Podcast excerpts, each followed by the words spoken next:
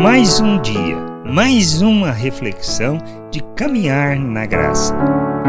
Bem-vindos a mais esta reflexão.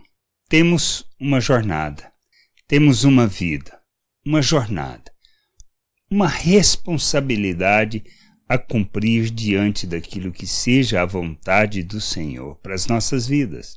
Mas precisamos entender que somos chamados para realizar essa jornada, viver esta vida e expressarmos essa responsabilidade segundo a vontade do Senhor, não conforme os nossos interesses e nem com o propósito de formarmos religiosos.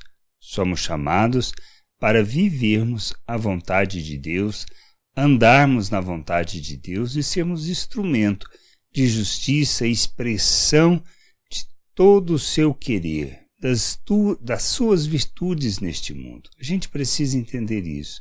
Jesus, depois de ressuscitar, depois de falar para onde os discípulos deveriam ir, e lá os encontrando, diz o seguinte, como está em Mateus no capítulo 28, do verso 18 ao 20. Jesus, aproximando-se, falou-lhes, dizendo: Toda autoridade me foi dada no céu e na terra. Ide, portanto, fazei discípulos de todas as nações, batizando-os em nome do Pai e do Filho e do Espírito Santo, ensinando-os a guardar todas as coisas que vos tenho ordenado e eis que estou convosco todos os dias até a consumação dos séculos. Precisamos, precisamos ir a todas as nações, a todos os lugares, levar a mensagem de Deus, levar a mensagem de salvação. O intuito não é formar prosélito. O intuito não é converter as pessoas à nossa religião. Nós precisamos entender isso, pois somos chamados para falar acerca da salvação de Deus, levar as pessoas ao conhecimento dessa salvação.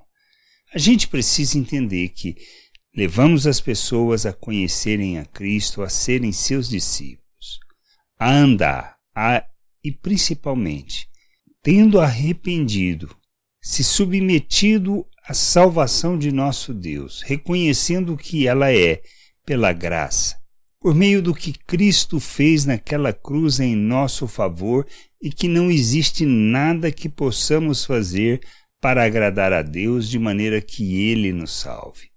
Somos feitos discípulos de Cristo pela graça de Deus. Somos salvos salvos por causa da sua misericórdia, por causa do amor revelado, por causa do que Cristo fez naquela cruz, onde morreu e ressuscitou, para que nós pudéssemos conhecer a Deus, conhecer da sua vontade, da sua daquilo que é o seu desejo para as nossas vidas. E precisamos entender, devemos ensinar as pessoas a andar na vontade de Deus. Quando nós conhecemos, nos submetemos, aprendemos, crescemos, amadurecemos, temos a responsabilidade de ensinar as pessoas a viver e a andar na vontade de Deus, expressando nas obras as virtudes de Deus, isto é, revelando graça, misericórdia, graça de nosso Deus de forma intensa compreendendo que, assim como ele, devemos ser seus imitadores neste mundo, revelando compaixão, revelando o seu amor, paciência, longanimidade, a mansidão.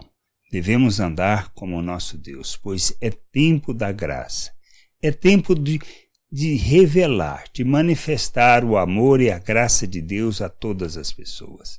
Por isso precisamos, como responsáveis, como imitadores de Deus, revelar essa graça e esse amor ao mundo, conduzindo as pessoas ao conhecimento de nosso Deus.